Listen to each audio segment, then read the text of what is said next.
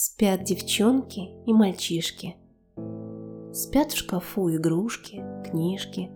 Плед свернулся на полу, проиграв в шарады сну. По квартирам бродят тени и скрипят в домах ступени.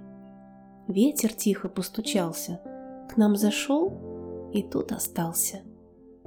У соседского окошка прилегла мурлыча кошка. Ночь наш сторожит покой гладя сон своей рукой.